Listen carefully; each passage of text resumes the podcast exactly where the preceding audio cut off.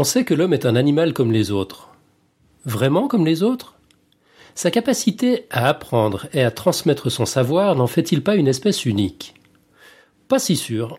David explore pour nous ce soir l'univers fascinant de la culture dans le monde animal. Il ne sera sans doute pas question de girafes qui apprécient l'opéra ou d'hippopotames qui aiment le pointillisme, mais il y a fort à parier que nous allons en apprendre beaucoup sur nous-mêmes. Vous êtes sur Podcast Science, épisode 130. Bonsoir et bienvenue.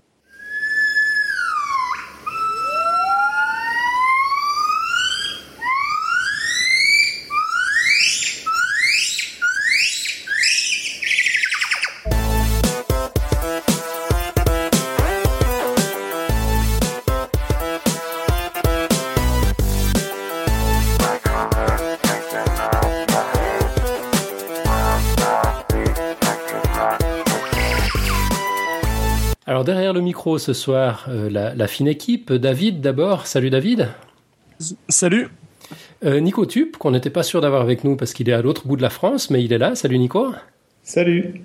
Et puis euh, moi, donc, Alan. Quant aux gibbons qui vous ont explosé les oreilles avant et pendant le générique, ils n'interviendront plus pendant l'émission, c'est promis. Alors au sommaire de ce numéro, bah d'abord le dossier de David sur la culture chez les animaux le pitch de la semaine prochaine euh, par euh, un invité, Julien, un auditeur qui passe derrière le micro pour nous parler d'électromagnétisme. Cette semaine, on aura un petit son de la semaine. Des nouvelles du quiz du mois. La quote. Et comme d'habitude, quelques annonces en toute fin d'émission.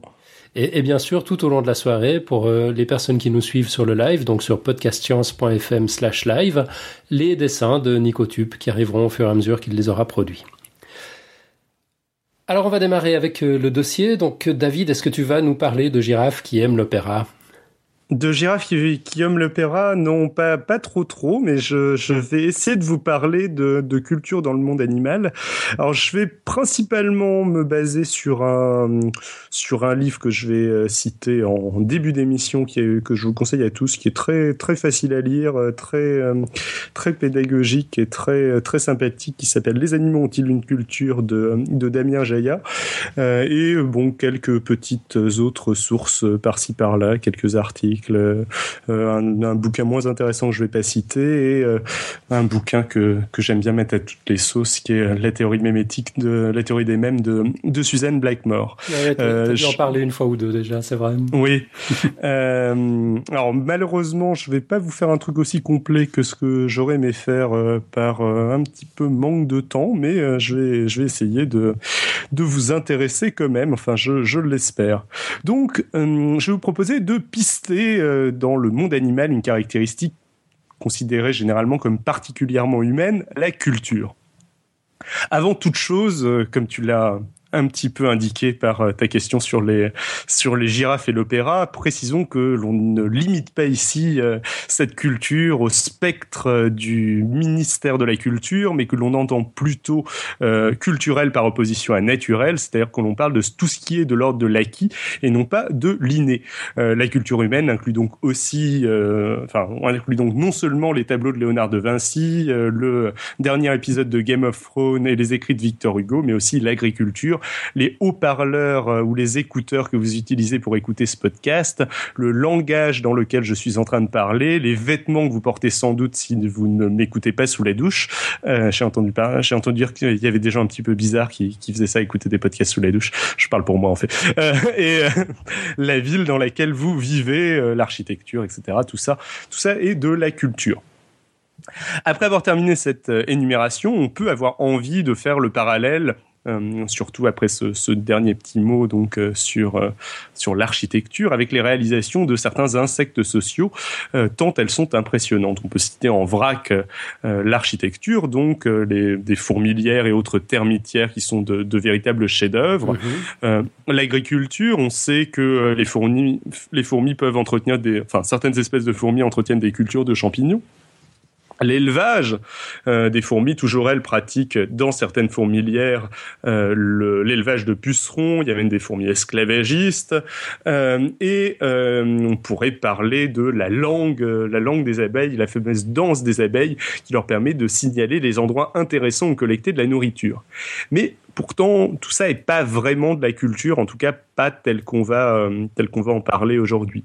Les colonies de fourmis euh, d'une même espèce construiront inlassablement leur fourmilière de la même manière. Il n'y a pas non plus d'acquis au niveau des abeilles. Elles n'auront pas besoin d'apprendre à danser et pratiqueront inlassablement leur vol de la même façon, quelle que soit la ruche. On pourrait croire que la culture de champignons ou de pucerons, du coup, se rapproche davantage de nos cultures humaines. Euh, en effet, elle n'est pas systématique et il existe des variantes entre différentes populations d'une même espèce de fourmis. Certaines vont pratiquer l'élevage euh, ou l'agriculture, tandis que d'autres ne vont pas le faire. Euh, et par ailleurs, la jeune reine partant fonder sa fourmilière emporte même précieusement un échantillon de, champignons pour commencer pour commencer sa culture. Alors, est-ce que sa culture de champignons, je veux dire, est-ce que ça, cet exemple cherché chez les insectes ce deuxième exemple pourrait-il être de la, culture? Bah, Pas vraiment. Euh, avant de, nous, de répondre à cette question, quelques précisions sur ce qu'est la culture. Donc, dans son livre, Damien Jaillard apporte deux définitions. La première définit la culture comme étant un comportement observé régulièrement chez plusieurs membres d'un groupe et absent d'au moins un autre groupe, sans que cette absence puisse s'expliquer par des facteurs écologiques. Puis, il fait référence à une seconde définition euh, qui, elle, euh, fait référence au mode de transmission de ces comportements basé sur l'apprentissage social et la transmission d'informations. Pour résumer, on recherche des comportements qui comportent des variantes locales, n'étant pas déterminées par l'environnement, et surtout qui sont transmissibles sans intervention humaine. Sinon, on serait plus dans le domaine du dressage. Euh, donc, comment mettre en place un protocole pour pour vérifier pour vérifier si quelque chose est de la culture? Bah, partons du principe qu'on a une, population, euh, enfin deux populations A et B, euh, avec des caractères euh, alpha et bêta, et qu'on veuille tester si les caractères alpha et bêta sont culturels. Donc alpha et bêta seraient une variante sur un même euh, sur une même action euh, deux techniques de chasse par exemple.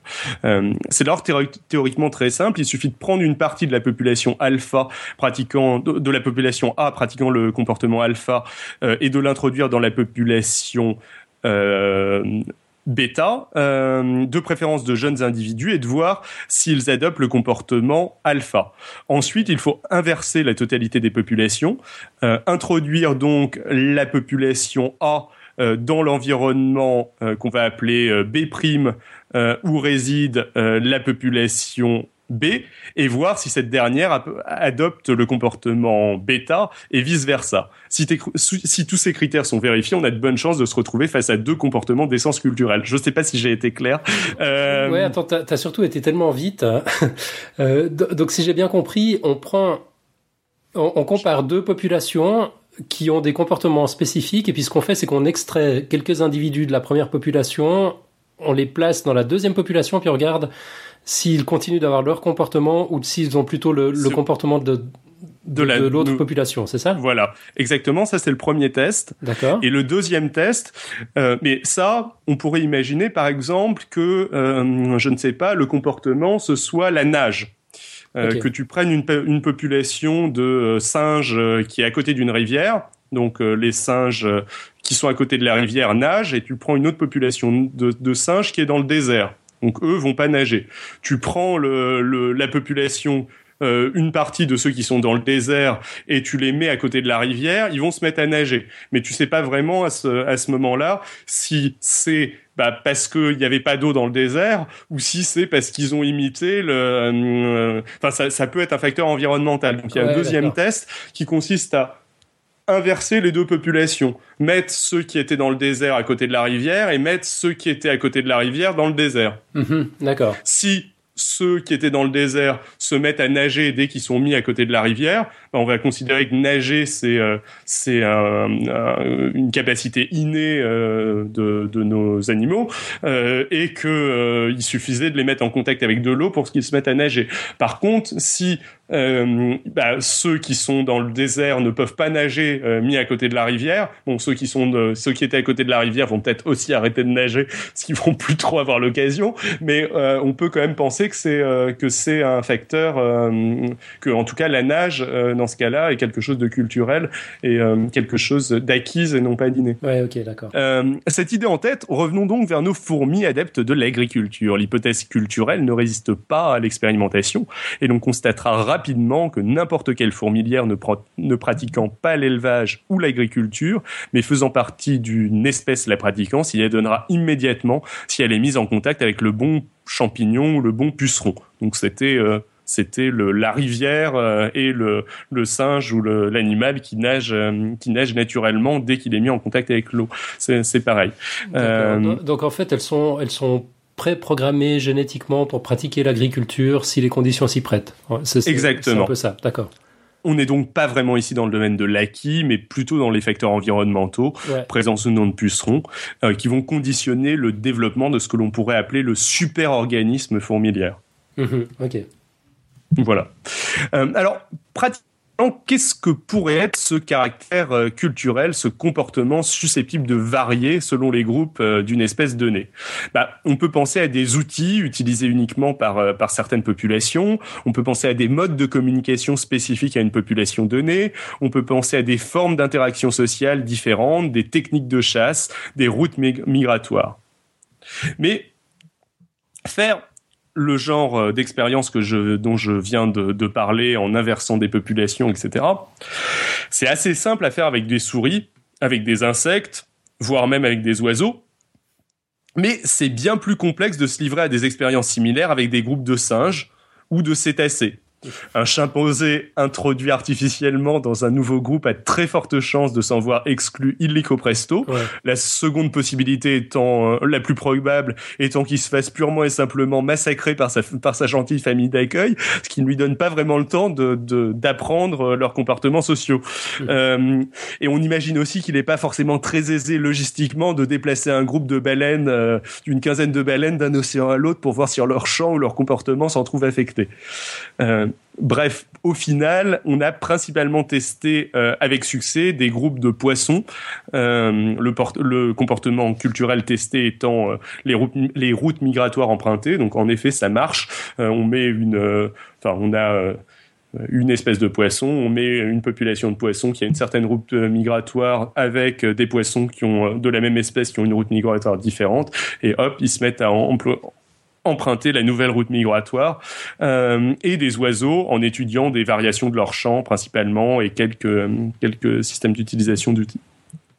Mais bon, on arrive à des résultats. Il y a, un autre euh, y a un autre animal qui passe plus ou moins quasiment le test euh, de manière assez surprenante. Hein. C'est la drosophile quelque chose qu'on n'aurait pas trop trop envie de euh, de classer comme comme ayant euh, comme ayant une culture. Enfin, ça, en tout cas, c'est pas très très instinctif. Euh, naturellement, on pense jamais de nous surprendre ces drosophiles quand même. c'est pas tant.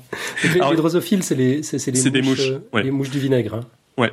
Euh, des, des, expériences menées en laboratoire montrent en effet que certaines mouches sont capables d'imiter leurs congénères dans le choix de leur partenaire sexuel. En gros, c'est basé sur l'idée de euh, mettre euh, mettre une mouche dans un enclos fermé où elle peut voir une autre mouche se reproduire avec un mâle qu'on a bombardé de peinture rose et voir un autre mâle ne pas réussir à trouver de partenaire euh, ou euh, se faire refuser euh, le fait de, enfin, l'acte sexuel par une partenaire, et qui a une autre couleur. Puis après, de mettre la mouche avec deux mâles pas les mêmes de deux des deux couleurs en question, elle va naturellement préférer celui de la couleur similaire à celui qui a eu un succès reproductif précédemment. Ok. Est-ce que ça a été clair? Euh, Ouais. Euh, donc ça ressemble, ça ressemble un petit peu, euh, ça ressemble un petit peu à de la culture. Pour éviter d'avoir à considérer comme culturel des comportements un peu trop éloignés de ce que l'on entend par culture, comme celui que je viens de celui que je viens de décrire, certains chercheurs proposent des, des définitions plus ou moins restrictives. Alors je vais, je vais commencer par euh, des critères pour euh, définir ce que c'est qu'une culture euh, de manière générale, mhm. plus ou moins restrictive. Donc je vais commencer par la moins restrictive et après je, je, vais enchaîner sur une autre qui est, qui est beaucoup plus restrictive et c'est les deux seules qu'on va voir. Donc Damien, toujours, ça, sort toujours du même bouquin, donc il y, en a deux, deux séries de définitions qui sont présentées. Celle de Suzanne Perry et Joseph Manson qui, qui proposent quatre critères qui sont interchangeables. Il suffit pour eux que l'un de ces critères soit vérifié pour qu'un comportement soit considéré comme culturel. Donc, variation intergroupe, c'est-à-dire on a deux groupes euh, d'une même espèce, il y en a un qui a qui a une euh, une habitude, euh, un, comportement et un autre qui a, qui a un autre comportement pour c'est suffisant pour pour que ce soit de la culture. L'apparition et la diffusion d'un comportement, c'est-à-dire quand on quand on voit apparaître un comportement dans une dans une population donnée, qu'on le voit se propager progressivement à la totalité de la population. La transmission d'individu à individu ou euh, l'observation, l'apprentissage par observation euh, d'un autre euh, d'un autre individu. Donc c'est pour le coup très light et on peut classer comme ça beaucoup de choses dans le dans le domaine du culturel. Et à l'inverse, celle de Danching et, Wagner est beaucoup plus stricte. Elle demande de cumuler quatre critères l'apprentissage social, la transmission intergénérationnelle, euh, donc euh, bon, le fait que les parents apprennent aux enfants, la généralisation, c'est-à-dire le fait que ce soit pas euh, l'apprentissage d'un d'un comportement trop spécifique, que ce soit pas genre je sais que sur l'arbre machin truc, je peux je peux gratter pour récupérer un insecte, mais je suis pas capable de le faire avec aucun autre euh, aucun autre arbre. Euh, et euh, la durabilité du comportement c'est-à-dire que ça que ça persiste sur des, des, périodes de temps sur des périodes de temps importantes alors le petit problème avec cette définition c'est que eh bien aucun animal à part le l'être humain ne passe l'intégralité de ces critères. Alors c'est pas forcément ça veut pas forcément dire que il y en a pas qui pratiquement parlant le passe, mais c'est juste que c'est très compliqué de tester euh, l'intégralité de, de, ces quatre euh, de ces quatre critères. Par exemple, le euh, la question de l'apprentissage de l'apprentissage social, on va voir par la suite que c'est c'est quelque chose qui est assez difficile à observer. mais voilà. D'accord. Donc les, les, quatre critères, on, on a dit c'est l'apprentissage social, donc ça veut dire par imitation, c'est ça? Oui c'est la, transmission de cet apprentissage d'une génération à l'autre? Oui. Euh, la généralisation. La généralisation, c'est-à-dire que c'est pas un apprentissage qui s'applique à une situation spécifique, mais qui peut être reproduit dans d'autres euh, dans mhm. d'autres situations. Et puis la durabilité du comportement, c'est ça que tu as dit. Tout hein à fait, c'est exactement ça. D'accord. Et ça, c'est la définition la plus restrictive des, deux. C'est la définition la plus restrictive euh, des deux. Et bon, il y a tout un tas de choses entre entre ces deux définitions, mais on ne va pas parler là.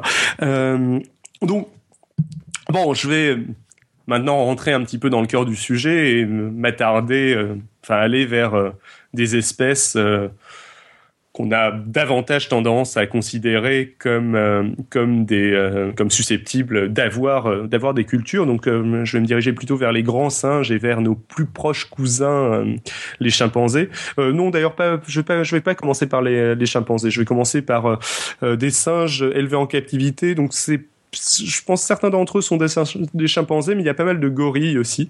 Donc le, premier exemple de culture acquise par des animaux, euh, qui, est, assez impressionnante, ça va être euh, l'apprentissage du langage des signes par euh, des singes en captivité. Mhm. il y a un certain nombre d'exemples. Ils semblent maîtriser un vocabulaire assez conséquent, parfois plusieurs centaines de mots, et exprimer des volontés. mieux, il semblerait, il semblerait qu'une transmission de langage existe euh, de génération en génération, c'est-à-dire que euh, il y a un cas dans lequel la mère a appris à son petit, euh, semble-t-il, à parler le à parler le langage des signes. Vous pouvez regarder des vidéos très touchantes. d'une femelle, d'une femelle gorille prénommée Coco, si le sujet vous intéresse. Néanmoins, il semble que ces exploits soient considérés avec beaucoup de circonspection. Mhm. Euh, la relation qu'entretiennent les singes étudiés avec les expérimentateurs les a sans doute parfois, je parle des expérimentateurs, amenés à surinterpréter les actions de certains singes. Euh, par ailleurs, l'environnement est ici bien loin du milieu naturel et l'on se rapproche davantage du dressage. Sur le premier point, quand même, euh, il y a des protocoles expérimentaux qui sont assez, enfin qui évitent le biais de surinterprétation de, de la part de l'expérimentateur, mais hmm, euh, disons que les résultats sont moins impressionnants justement quand quand on est dans un protocole expérimental strict. Et euh, toutes les belles histoires de oui il s'est énervé et il a, elle a vu son petit et elle l'a fait avec le langage des signes. Il est vilain il est vilain parce qu'il lui avait volé sa pomme ce genre de choses. C'est plus enfin c'est peut-être vrai, mais euh, c'est pas, euh, ça n'a pas été observé dans un protocole expérimental euh, sérieux, quoi. Mm-hmm. Voilà. mais bon, surtout le, enfin le, deuxième, le deuxième point que je disais, que je mentionnais, à savoir le fait que on est très loin du milieu naturel et que on se rapproche davantage du dressage, me semble de toute façon, de toute façon suffisant. C'est-à-dire que ce qu'on aimerait observer, c'est des cultures animales à l'état naturel. à l'état naturel, justement, il y a, pas dans le domaine des grands singes pour le coup. Euh, les singes vervés, par exemple, semblent capables d'un langage relativement complexe. Ils savent désigner des aigles, des guépards, des serpents. Ils semblent même euh, capables, à l'aide de, de, certaines combinaisons, d'indiquer la présence d'un prédateur volant ou terrestre. Malheureusement, rien n'indique qu'il existe des variations de ce langage. Euh, et là encore, euh, pour le coup, on est peut-être, on est peut-être plus du côté de, du côté de l'inné que du côté de l'acquis. Mais allons maintenant dans quelque chose d'un petit peu plus, d'un petit peu plus convaincant. Et allons dans les comportements culturels, les, les, comportements culturels les plus marquants dans, les, dans les grands singes concernent les chimpanzés on en compte de très nombreux. Donc il y a des préférences alimentaires qui peuvent varier, euh, même si les mêmes proies sont présentes. Euh, la consommation d'antilope va être généralisée dans, un, dans un, une certaine population de chimpanzés, alors qu'une autre va avoir une indifférence totale vis-à-vis de l'animal, qui va même aller jusqu'à, euh, on va pouvoir observer des, des chimpanzés, voir une antilope blessée, jouer un petit peu avec et puis s'enfuir, alors que l'autre population de singes l'a, l'a chassé et lui aurait sûrement pas laissé euh, sûrement pas laisser la vie sauve. Euh, il va y avoir des variations sur les techniques d'épouillage. Euh, il va y avoir des variations sur les techniques de chasse. mais les exemples les plus marquants concernent l'utilisation d'outils. Euh, alors, il y a deux exemples que je vais raconter de manière euh, un petit peu plus un petit peu plus précis. Euh, donc, il y a le la chasse aux insectes, c'est-à-dire que le, certaines espèces de chimpanzés, pas certaines espèces, certains certaines populations de, de chimpanzés vont chasser des insectes en récupérant un bâton qu'ils vont envoyer, qui vont enfoncer dans une dans une fourmilière, puis ils vont lécher le bâton entre guillemets pour manger les, les insectes en question. Mais il va y avoir tout un tas de tout un tas de variations à partir de cette euh, de cette technique de base, c'est-à-dire que certains vont tailler le bâton de manière à ce qu'il rentre plus facilement dans la fourmilière, certains vont euh, euh, l'effeuiller entre guillemets, c'est-à-dire en faire une espèce de petite balayette, certains vont cumuler les deux techniques, euh, c'est-à-dire avoir un bâton qui d'un côté euh, taille en pointe et de l'autre côté euh, taille en balayette euh, pour pouvoir alterner pour pouvoir alterner les deux techniques. Donc c'est des variations assez importantes et qui vont véritablement être caractéristiques de certaines populations. Euh, ce qui est aussi assez, ce qui est aussi assez intéressant, c'est qu'ici on est dans un cas où il y a une forme d'évolution de la technique, c'est-à-dire qu'on on part euh, d'une baguette relativement rudimentaire et on peut arriver à euh, des techniques beaucoup plus performantes, qui sont plus compliquées et qui sont à l'heure actuelle plus répandues, ce qui voudrait dire qu'il y a une forme de sélection vers les techniques les plus les plus efficaces. Et puis l'autre exemple le plus connu, c'est le cassage de noix, qui va nécessiter donc d'avoir une enclume et un marteau euh, donc euh, les, les, chimpanzés vont fixer, euh, vont fixer la noix quelque part. Ils vont utiliser un marteau généralement en pierre pour pour la casser. Et là, les variations vont porter sur le type d'enclume qui va être utilisé. Certains vont utiliser des morceaux de bois, d'autres vont utiliser essentiellement des morceaux de pierre. Et ce qui est assez intéressant, c'est que c'est l'un des rares cas dans lequel on a observé de l'enseignement euh, c'est-à-dire qu'on a observé des mères euh, chimpanzés apprendre à leurs petits comment casser ces noix, euh, c'est-à-dire voir leurs petits échouer de manière de manière régulière et donc la mère chimpanzé repositionner la noix correctement dans un cas et dans un autre cas voir la mère chimpanzé positionner la pierre euh, donc euh, qui sert de marteau euh, correctement dans la main de, son petit, lui montrer comment casser quelques noix et puis la laisser faire et dans le deuxième cas voir donc la mère apprendre à sa petite comment tenir correctement le, marteau. Donc, ok, donc là on est vraiment dans un exemple. Enfin, c'est un exemple qui répond à cette définition assez stricte que tu évoquais tout à l'heure, non? Bah, pas tout à fait, ah dans le sens où on a observé deux transmissions culturelles. Euh, on a, on a, on a, euh, pardon, on, a observé deux euh, transmissions sociales du comportement. Donc c'est pas véritablement forcément suffisant pour être statistiquement significatif. Ça peut être de la surinterprétation du de, de, la personne qui a, qui a observé la chose. et je ne sais pas si ça correspond à la totalité des quatre critères, vu que transmission intergénérationnelle, oui, on a dû, oui, non, bah je pense en effet que c'est l'apprentissage social qui bloque et je, je pense que si euh, cet apprentissage social était définitivement validé, euh, ça marcherait. Mais c'est pas euh, c'est pas tout, tout, à fait considéré comme euh, comme validé à l'heure actuelle à partir juste de deux exemples. D'accord. Et au passage, l'utilisation d'outils chez les chimpanzés, par contre, ne se limite pas à ces baguettes en bois et à ce système de marteau et d'enclume. Certains groupes de chimpanzés peuvent utiliser jusqu'à 42 outils différents et en utiliser plusieurs au cours de la même journée. Donc, faut, faut pas continuer à penser que l'utilisation d'outils est quelque chose de spécifique euh, à, euh, à l'espèce humaine. Mmh euh, c'est quelque chose, euh, bon, de, enfin, j'allais dire d'assez répandu, d'assez répandu, c'est un petit peu exagéré, mais qui, est, qui est euh, euh, qui ne se limite pas, qui, qui, ne se limite pas à nous. Euh, au passage, on a mené aussi un certain nombre d'expériences du genre en captivité, justement pour essayer de prouver euh, qu'il y avait cette transmission culturelle, cette transmission sociale, de essayer de voir comment est-ce que se passait l'apprentissage, s'il y avait un réel apprentissage, s'il y avait de l'observation, etc.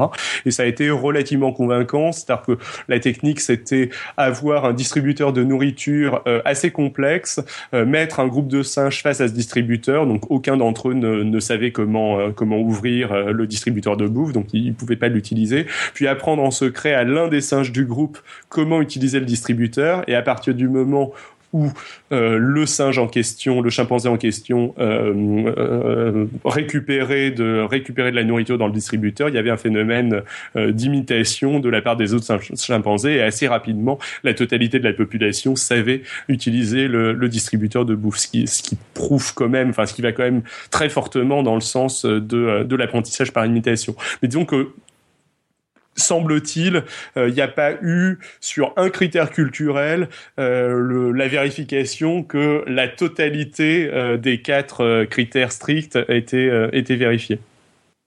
Mais bon, c'est très vraisemblable hein, néanmoins. Ouais, ça, ça, ça, a l'air de sonner assez juste comme ça, mais là en fait il faudrait simplement plus de chiffres, plus d'observations et puis surtout plus d'observations en conditions naturelles. Quoi. Hmm. Tout, à, tout à fait. Euh, revenons à nos moineaux, ou pas encore, euh, mais euh, quoi que si d'ailleurs. revenons, allons vers nos moineaux. alors au niveau des oiseaux chanteurs, il va y avoir aussi, ça, ça, va être les, les seconds candidats à l'apprentissage social et à euh, la possession d'une d'une culture animale. Mhm. Euh, donc là, on va observer euh, l'apprentissage du, du chant, c'est-à-dire que tout ce qui va être corbeau, pie, etc., vont mettre un certain temps en fait à apprendre leur chant qui va être local, qui va être le, chant d'une population donnée. Si jamais on inverse, on met une petite pie dans une autre, un œuf de petite pie dans une autre population, et pour le coup c'est relativement simple à faire, on va observer que elle ne va plus parler le le piaillement de son papa, mais euh, le piaillement de la nouvelle population dans laquelle euh, dans laquelle on l'a placé. Euh, et on a on a donc un, apprentissage relativement social du, du, chant qui est qui est relativement avéré.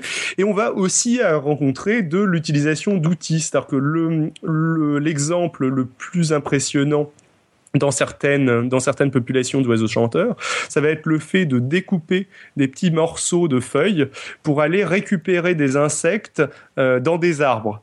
Et ce qui va être intéressant, c'est que il va y avoir une construction quand même assez complexe de l'outil, c'est-à-dire que les, les, outils les plus complexes vont être, vont avoir plusieurs niveaux, c'est-à-dire que la feuille va pas être découpée de manière, pas se contenter de seulement arracher une bande de feuilles, puis de l'enfoncer dans un trou, il y a des insectes pour récupérer les insectes, mais on va faire découper une espèce d'escalier qui va être peut-être euh, davantage, enfin sûrement davantage adapté euh, à euh, au fouillage de certains de certains de certains trous où il est susceptible d'y avoir des insectes. Alors après, il n'y a pas de certitude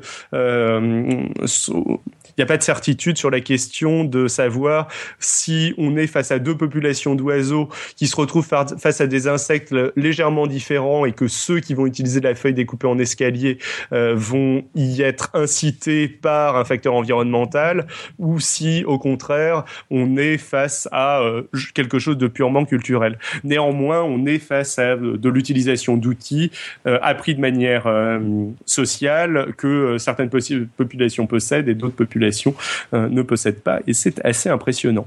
Mais je vais passer à un dernier type, euh, je, vais, aller dans un dernier monde et je, vais me diriger cette fois-ci euh, chez, les, chez les cétacés. Alors, vous savez sans doute sûrement que le langage des dauphins est particulièrement complexe. Il existe sur trois modes différents, les sifflements, les cliquetis et les grincements. Il existe des variations locales et il est probable que les dauphins aient un système de noms euh, c'est particulièrement impressionnant ça, c'est-à-dire que euh, un dauphin va euh, répéter assez fréquemment une même sonorité qui va, alors je, dis peut-être des bêtises, mais je crois que ça, va représenter peut-être 50% de, de, ce qu'il dit entre guillemets.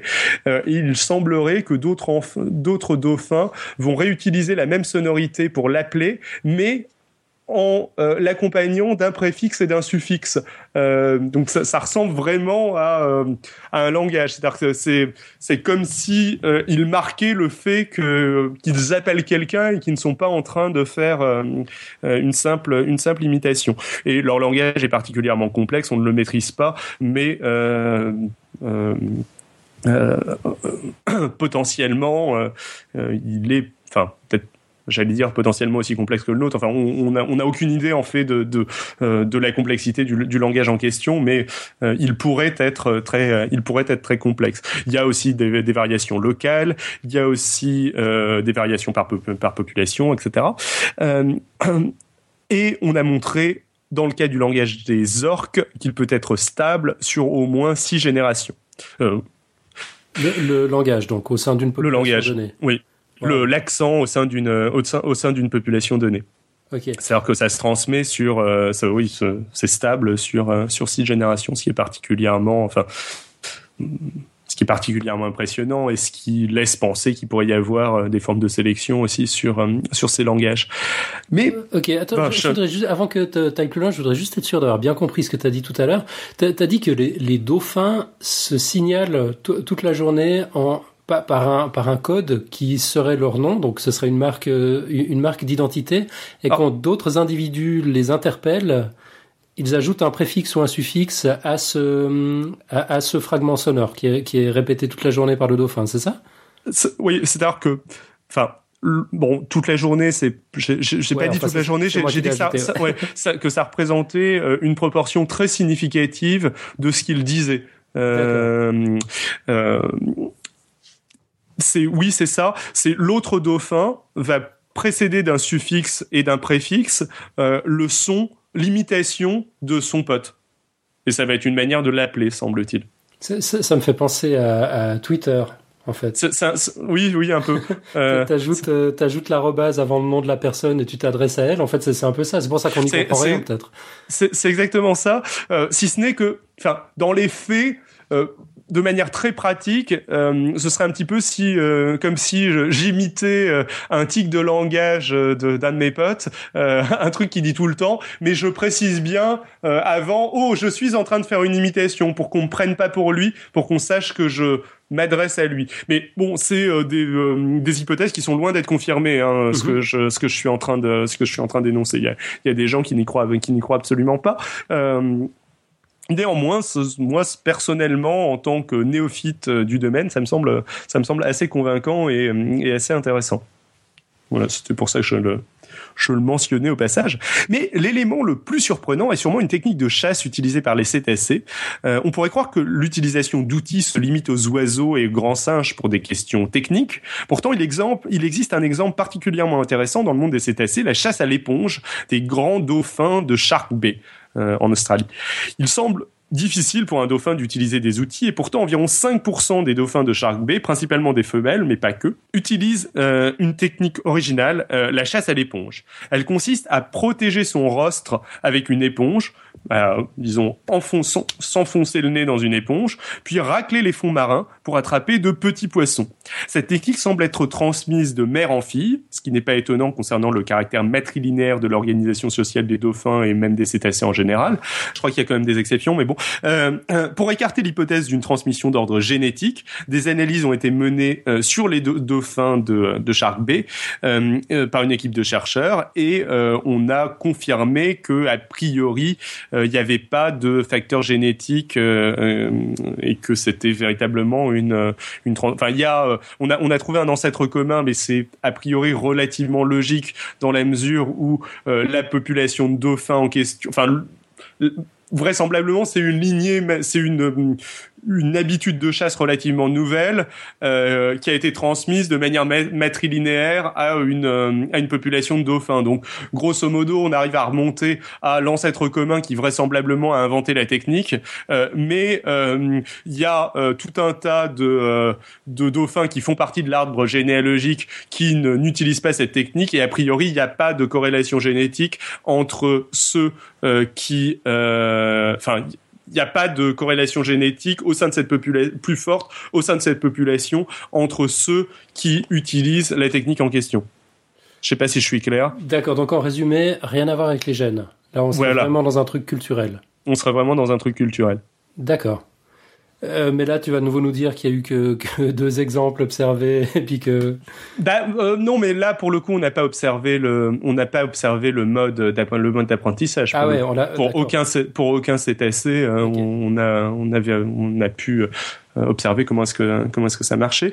un autre exemple qui est assez rigolo, je trouve, c'est des dauphins qui vont travailler avec des pêcheurs et qui vont signaler le le moment ou remonter euh, le, les filets de pêche parce qu'ils sont pleins de poissons. Euh, aux pêcheurs. Les pêcheurs vont les remonter et ils ont pris l'habitude, dans ce cas-là, quand les dauphins les aident, de leur redonner euh, quelques quelques poissons euh, en pourboire en quelque sorte. Mhm. et ce qui est assez rigolo, c'est qu'a priori, alors je je sais pas dans quelle mesure, c'est pareil, c'est mentionné dans le bouquin dont je dont je veux parler. Je je ne sais pas comment c'est sourcé, je ne sais pas dans quelle mesure l'étude a été sérieuse autour de ça, mais a, a priori, il semblerait que ces dauphins apprennent à leurs enfants euh, la technique, c'est-à-dire qu'ils ramènent leur môme pour euh, apprendre à taper euh, dans l'eau, à signaler le le fait que le filet est plein aux pêcheurs pour que ils puissent signaler la, chose et récupérer leur pourboire sous forme de poisson. je, je, je, trouve ça, je trouve ça assez, oui, assez rigolo. Alors j'ai fini le cœur euh, de ce dont je voulais euh, de ce dont je voulais vous parler. Euh, maintenant je vais je vais étendre la chose un petit peu euh, et euh, parler des similitudes qu'il va y avoir entre tous ces animaux. tous ces donc je parle par tous ces animaux, j'entends ceux qui enfin les trois les plus susceptibles d'avoir réellement des réellement une culture, à savoir les grands singes et en particulier euh, les euh, chimpanzés, c'est moins évident au niveau des gorilles. Il y a pas, on n'a pas d'exemple d'utilisation d'outils, euh, en tout cas dans un environnement naturel au niveau des gorilles. Après, c'est peut-être qu'ils sont suradaptés, c'est-à-dire qu'un gorille qui veut manger des insectes, bon bah il met sa main dans la fourmilière et il lèche quoi. Tandis que le, chimpanzé, si jamais il met sa main dans la fourmilière, ça pique. Bon, voilà. attends, tu peux répéter? Euh, je, je, disais que le, le fait, la non-utilisation des, des outils par les gorilles euh, s'expliquait peut-être par le fait que les gorilles étaient suradaptés dans la mesure où un gorille qui veut manger des insectes, où, euh, il met sa main dans la fourmilière et, et il lèche il n'a pas besoin d'utiliser un bâton. tandis que si le chimpanzé met sa main dans la fourmilière, ça pique. Euh, c'est-à-dire le, gorille a la peau plus épaisse. Le, le, le gorille, oui, a la peau quatre fois plus épaisse que le que le, enfin, enfin quatre fois. Je je sais pas, j'ai pas, j'ai pas quantifié la chose, mais a priori beaucoup plus épaisse que le chimpanzé. Et le, le gorille, est, enfin, a une corpulence. Enfin, c'est c'est massif, hein, c'est massif un gorille. Du coup, ça ça aide pas fort. Le fait d'être très fort et très adapté à son environnement euh, n'aide pas forcément à utiliser, à avoir besoin d'utiliser des outils, quoi. Ouais. D'accord. ça a l'air de tomber sous le sens comme ça, c'est vrai. Euh, donc c'est peut-être aussi pour ça que. Mais bon, bref. Euh, donc les candidats les plus les plus probables à l'existence d'une culture, c'est plutôt les chimpanzés et donc avec leur utilisation d'outils, les dauphins, enfin les cétacés en général et en particulier les dauphins euh, avec euh, leur langage et un petit peu d'utilisation d'outils et euh, certains oiseaux chanteurs, même si bon, j'ai pas développé la chose, mais il y a plus de facteurs, il y a beaucoup plus de facteurs génétiques au niveau des oiseaux chanteurs que au niveau des au niveau des des dauphins ou des ou des grands singes. C'est-à-dire que par exemple, il y a y a un exemple qui était très qui était très connu, c'est le euh, en Angleterre, euh, je pense que c'est des corbeaux, mais peut-être euh, peut-être des, des, bêtises, qui avaient appris à ouvrir les bouteilles de lait pour aller servir dans les bouteilles de lait qui étaient distribuées le matin par par les livreurs devant les les maisons anglaises. Bon, au final, on n'est pas sûr à 100% que ce soit quelque chose qui a été appris culturellement, parce que au niveau des bouteilles de lait, mais à l'état naturel, euh, ces oiseaux pratiquent déjà des, euh, des techniques très similaires pour euh, consommer autre chose, je ne sais pas quoi exactement, peut-être peut-être des insectes dans de l'écorce ou, ou, quelque, ou quelque chose comme ça. Et il est possible qu'ils aient juste appliqué, généralisé la même technique à quelque chose de à quelque chose de nouveau sans que ce soit sans que ce soit quelque chose de transmis de manière culturelle pareil au niveau des une autre utilisation d'outils qui est qui est fréquemment citée au niveau des oiseaux chanteurs, ça va être le, utiliser des pierres pour euh, casser des coquillages. Euh, c'est-à-dire tu, tu mets le, tu vas mettre le coquillage à un certain endroit, tu ramasses une pierre, tu lâches la pierre de haut et ça brise le coquillage. Mmh. Le coquillage. Et ça, a priori, euh, on a longtemps pensé que c'était essentiellement culturel, mais au final, c'est peut-être peut-être quelque chose d'inné, euh, une technique que pratiquent naturellement tous les les oiseaux euh, qui la pratiquent entre guillemets. Enfin euh, toutes, les espèces euh, d'oiseaux. Je crois que c'est des aigles qui pratiquent cette cette, cette technique. Bref, l'exemple est un petit peu plus faible. Enfin, le, la question de l'hypothèse culturelle est un petit peu plus faible au niveau des, des oiseaux chanteurs, mais néanmoins. Donc, les similitudes entre ces trois espèces. Euh, tous ces animaux partagent quelques similitudes. On peut euh, imaginer une forme de convergence évolutive euh, dans des environnements complètement distincts, maritimes, aériens et terrestres. ils ont tous une encéphalisation élevée, c'est-à-dire que on sait pas, grosso modo, disons que la masse de leur cerveau par rapport à la masse de leur corps est, euh, assez importante. C'est pas exactement ça, mais euh, c'est quasiment ça. Euh, la période de sevrage représente une part importante de leur vie. C'est moins vrai pour les oiseaux chanteurs. Ils sont capables d'interaction sociale. Dans le cas des singes et des dauphins, ils sont capables de mentir. Euh, euh, dans le cas des cétacés et des singes, euh, ils réagissent à la mort d'un individu du groupe. Euh, c'est-à-dire qu'ils peuvent le veiller un petit peu, euh, ils peuvent euh, sembler choqués euh, par la mort d'un individu, enfin d'un membre du groupe qu'ils connaissaient. ils ont une vie importante après la ménopause, ça c'est surtout le cas des, des dauphins. ils passent le test du miroir, c'est-à-dire qu'a priori ils sont capables de s'auto, c'est pas a priori, ils sont capables de se reconnaître dans un miroir et on considère que c'est un, un élément qui nous fait penser euh, qu'ils ont une conscience d'eux-mêmes.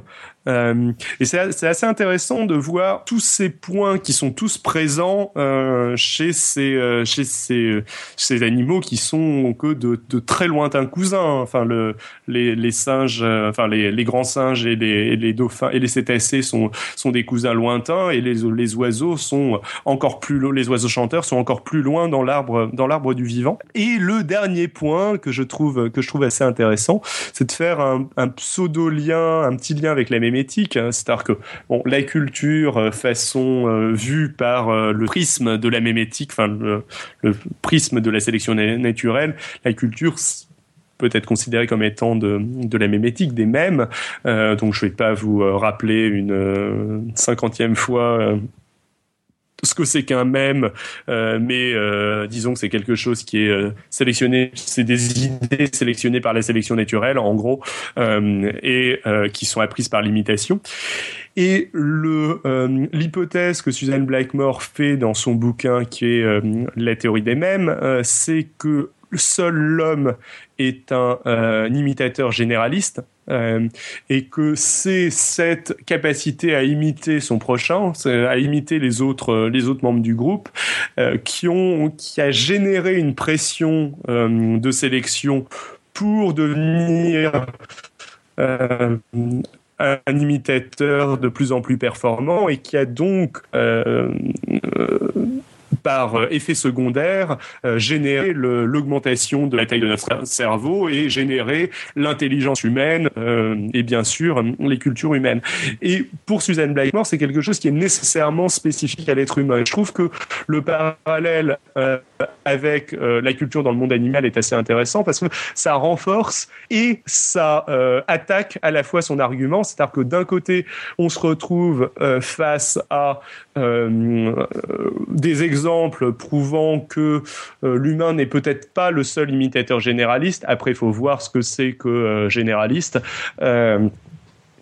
Euh, ce qui aurait tendance affaiblir, à affaiblir sa position. D'un autre côté, par contre, on voit en effet qu'il semble y avoir une certaine forme de corrélation entre la capacité à imiter, semble à la base de tout apprentissage, et euh, la taille, euh, l'encéphalisation euh, dont elle parle pour pour l'espèce humaine.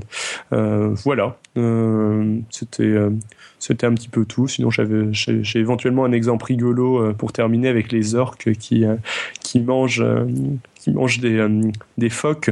vous connaissez la technique de, de l'orque pour manger des phoques qui consiste à s'échouer sur la berge? Pour euh, choper un phoque, puis à se dandiner à l'extérieur euh, pour revenir dans l'eau. Euh, Jamais entendu parler de ça, non? Bon, alors donc il y a une technique, euh, j'espère de pas dire de bêtises, je pense que c'est les orques, hein, euh, qui consiste à, euh, bah, ils s'approchent, ils repèrent un banc de phoques, ils sautent hors de l'eau, ils chopent un phoque en sautant, il s'échoue sur la berge avec euh, un phoque dans la gueule et il se dandine euh, à euh, l'extérieur de l'eau pour ressortir avec avec leur proie. Bon, c'est une technique assez rigolote qui nécessite pas mal d'apprentissage. Donc pareil, là, Bon, selon euh, certaines versions, on aurait observé des formes d'enseignement de la maman orque à bébé orque, euh, maman orque poussant bébé orque sur la berge pour euh, lui apprendre à, à choper des phoques, euh, etc. mais ce qui est aussi relativement, ce qui est, ce qui est aussi relativement intéressant, c'est que bah, c'est une technique qui est pas forcément si efficace que ça. C'est-à-dire que les chercheurs ont pas mal de fois vu des orques pratiquer cette technique et bah, pas réussir à retourner de, à la flotte après. Euh, ça pourrait être dans un paradigme euh, mémétique fort un exemple de même euh, qui se transmet par euh, des euh, caractéristiques propres, peut-être parce qu'il est très impressionnant, peut-être parce que je ne sais pas, enfin, qu'il y a un, un, un une technique qui a eu un succès euh, dans sa capacité à être imitée, à se faire imiter, mais qui est pas forcément tant que ça euh, un avantage en termes de sélection naturelle au niveau euh, génétique. ce qui est un petit peu la théorie des de certains méméticiens, à savoir que de temps en temps il pourrait y avoir divergence entre sélection naturelle au niveau génétique et sélection naturelle au niveau mémétique. D'accord. Dans, cette notion de prise de risque. Oui, voilà. C'est est-ce que, mais bon, enfin, c'est c'est peut-être complètement fumeux. Enfin, faudrait voir euh, quel est le, le rapport euh, de euh, entre les orques qui réussissent à survivre par cette technique, qui réussissent à mieux manger par cette technique, et ceux qui s'échouent lamentablement et qui, qui en meurent, pour savoir exactement si c'est quelque chose qui est qui est intéressant d'un point de vue génétique ou pas. Euh, euh, voilà. Mais bon, ça, ça, pourrait être, ça pourrait être un exemple de concurrence entre, entre imitation et, et sélection génétique. Voilà. Bon, c'est tout. J'ai plus rien. Euh, j'ai okay. plus rien dans ma besace. Mais je, je crois que t'as pas tout à fait. Je sais pas s'il y a eu des questions. Ouais. On, on, a une chatroom en feu ce soir. Euh, je, dès qu'on parle d'animaux, en fait, c'est marrant. Il y, a, il y, a, tout de suite tout plein de réactions. Bon, on a tous les dessins de Nicotube aussi qui étaient euh, qui, qui étaient déchaînés ce soir. Euh, donc, on a Eterna qui confirme que c'est bien les orques. Ouais, d'accord. Qui, qui, font bien du beach volley avec des phoques.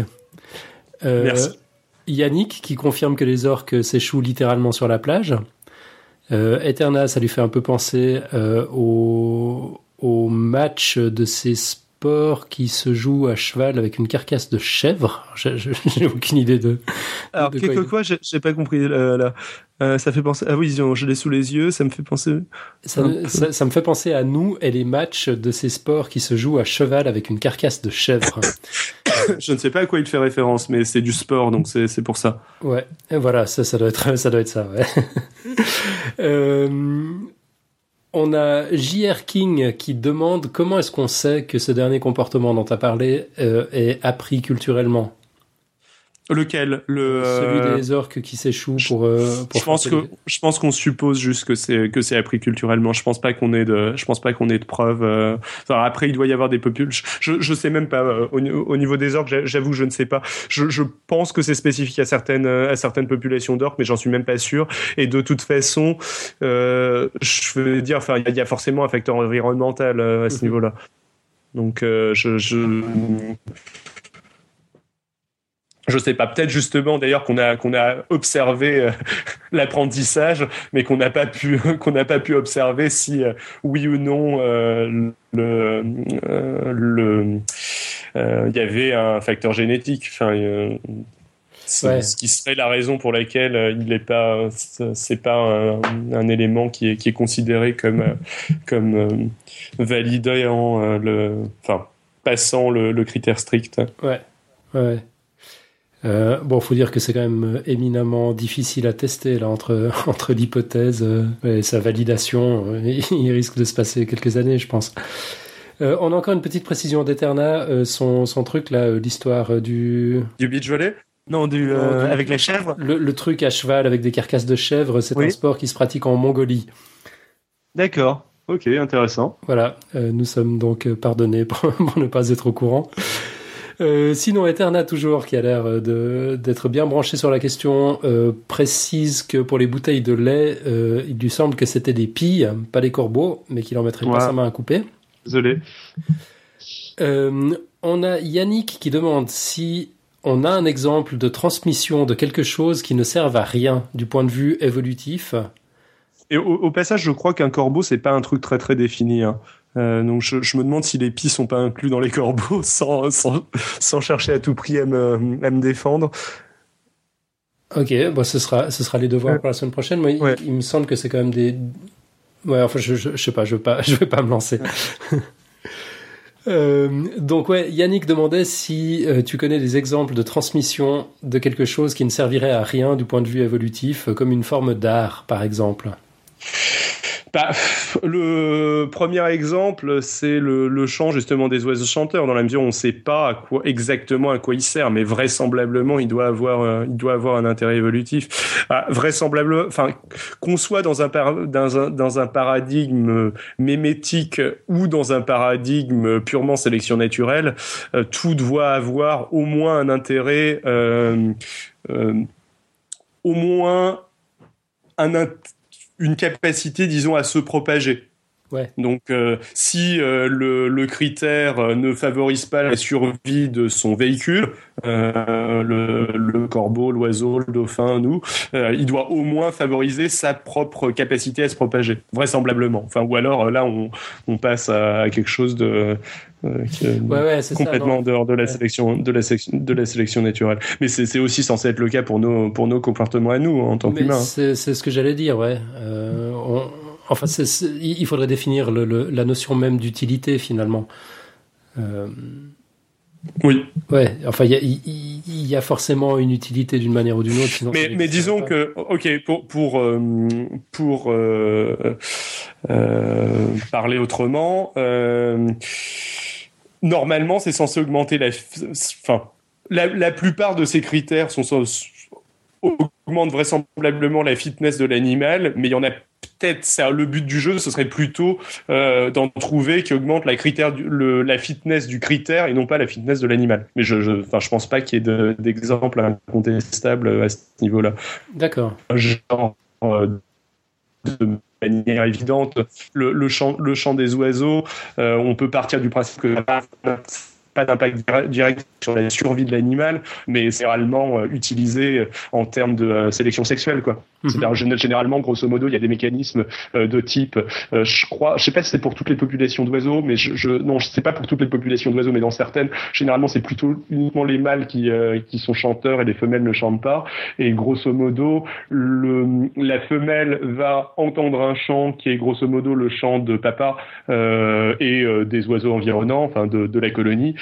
et après, quand elle va choisir avec qui elle va euh, se reproduire, elle va plutôt choisir des chants similaires à euh, ceux qu'elle a entendus quand elle était petite.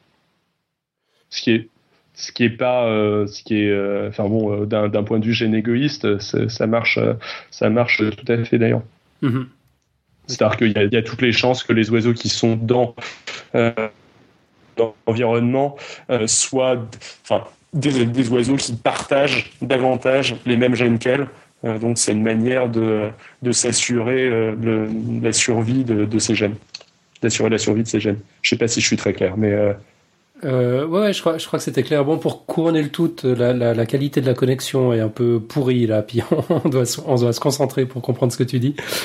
Je suis désolé. Ouais, non, bah, ça, ça, arrive, ça va peut-être s'améliorer, ça a l'air d'être un peu cyclique. Il euh, y, a, y a Vab2 dans la chatroom qui vient de donner un exemple intéressant. Il dit que le Gangnam Style, c'est pas super utile pour l'humain, mais visiblement, c'est particulièrement effectif pour le même en tant que tel. Tout à fait. C'est pas mal comme exemple, effectivement. Euh, bon, sinon, on avait encore. Après, le, le, souci, euh, que je, enfin, le, le, souci des exemples type même internet ou euh, musique, euh, c'est que la variabilité du Gangnam Style est pas forcément évidente. C'est-à-dire que le, enfin bon, à la rigueur, on peut faire d'autres versions de la, la musique, rajouter une autre vidéo, etc., etc. Et ça, ça peut, mais je veux dire, pour qu'il y ait sélection naturelle, il faut qu'il y ait variation aussi. Mm-hmm. Voilà, enfin, c'était, c'était tout. Euh, on avait d'autres euh, d'autres réflexions encore. Alors Eterna a corrigé, en fait c'est afghan, c'est pas mongol. comme, ça, comme ça on sait tout.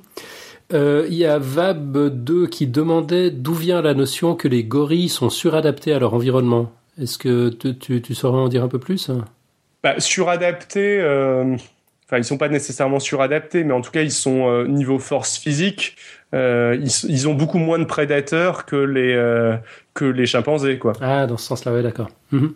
Ils ont moins enfin il y a moins de enfin ils peuvent se permettre une, une approche qui est beaucoup plus basée sur la force brute euh, que le que le chimpanzé aussi.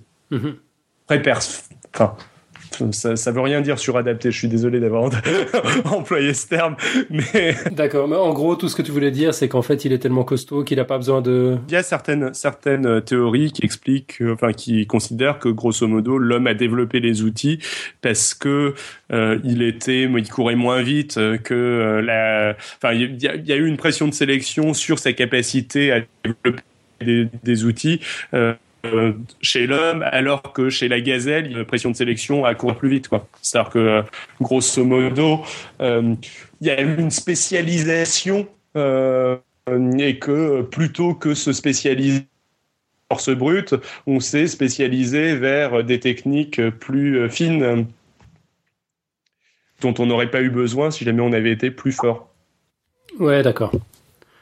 Ok, euh, ouais, en fait, le, le, le fait de pas être super fort pousse à une à, à, ruser, quoi. Voilà, c'est un peu ça. Bon, après, je sais pas dans, dans quelle mesure c'est très très euh, avéré euh, ça. Mais... On, on, creusera. Ça fait partie des devoirs. euh, Eterna précisait encore euh, tout à l'heure dans la chatroom que les corbeaux c'est au Japon et qu'ils laissent tomber des noix sur les passages piétons pour que les voitures les cassent. Oui, alors, il me semble qu'il y a d'autres ah oui, ok. Euh, je, crois qu'il y a d'autres exemples d'oiseaux chanteurs qui, euh, utilisent à peu près la même technique, mais je, dis peut-être. Je crois qu'il y a un exemple avec les coquillages aussi. Je sais pas si c'est les corbeaux. Euh, bon, j'essaie je, de retrouver l'exemple. Je, me trompe peut-être, hein, mais. Ok. Euh, bon, Georges McKee demandait une précision sur le, le test du miroir. Il demandait si tu avais des sources, mais en fait, Vab lui a répondu dans la chat. Oh, il y, y, en a plein, plein, plein. Y en a tout plein, ouais, ouais. Euh, le, en gros, les, les animaux qui passent le test de, du, du miroir, c'est... Alors, je, je pareil, je me gourre peut-être au niveau des animaux, Eternam va me corriger.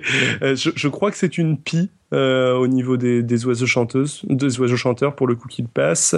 Euh, le chimpanzé le passe, le gorille ne le passe pas mais on soupçonne que ce que c'est parce que c'est grosso modo une provocation très forte de se regarder dans un miroir pour pour pour un gorille. Donc il ose pas euh, il ose pas regarder l'animal qui est en face de lui dans les dans ses yeux et ça ne l'aide pas à, à, identifier que c'est lui-même.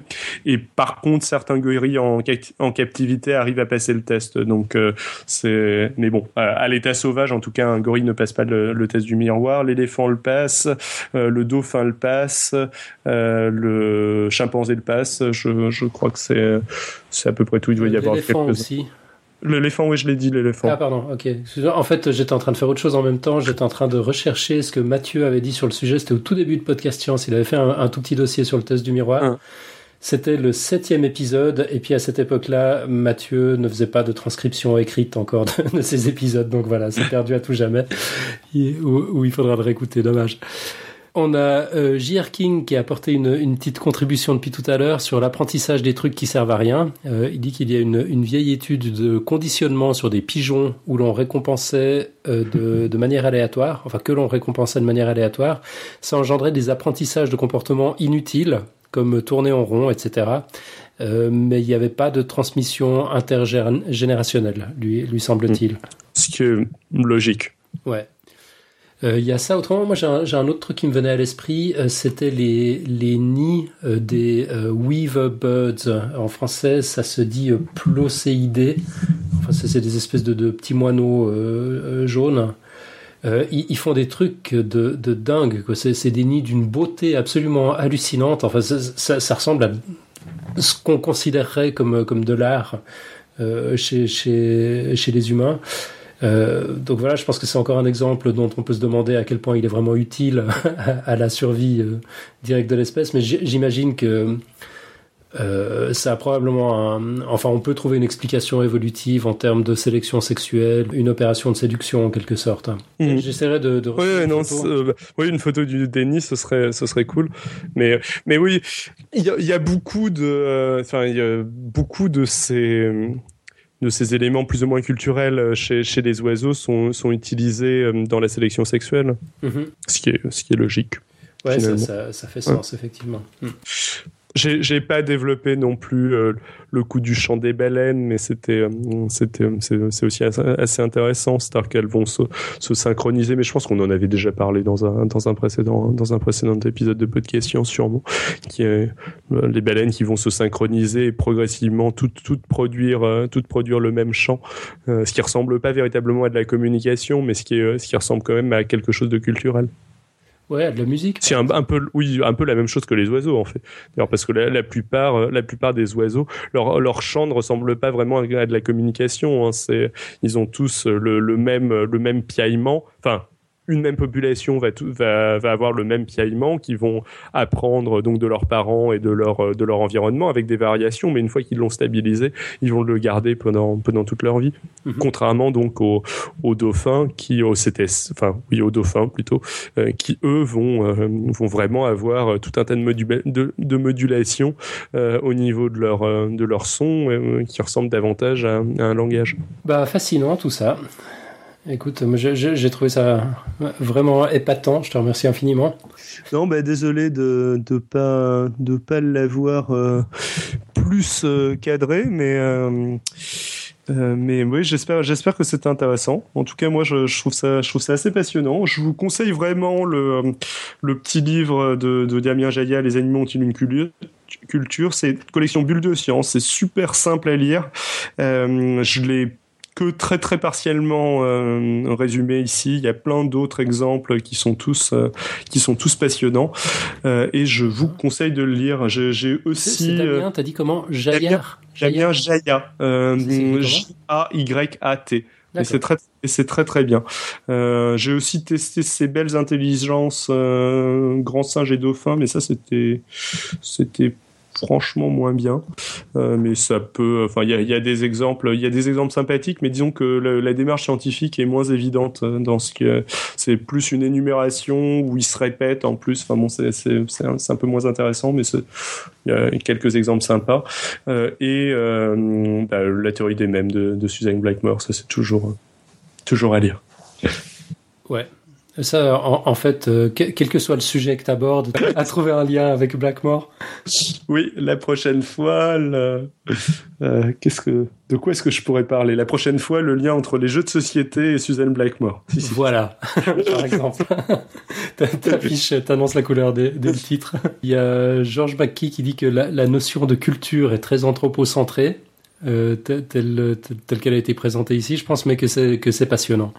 Oui, c'est vrai, mais enfin, euh, Damien Jaya, bon, désolé, euh, j'arrête pas de le citer, euh, en parle pas mal hein, dans son dans son bouquin justement du fait que euh, cette notion de culture est très anthropocentrée, qu'en fin de compte, en fonction de quelle définition de culture on choisit, on, peut inclure énormément de choses ou rien du tout, et que bon, ça, pose un petit peu un problème. Enfin, ça pose pas forcément de problème, mais en tout cas, euh, faut bien avoir euh, conscience qu'on peut prendre n'importe quelle définition de culture et en fonction de la définition de culture qu'on choisit, très anthropocentrée ou non, euh, on va ou pas euh, sélectionner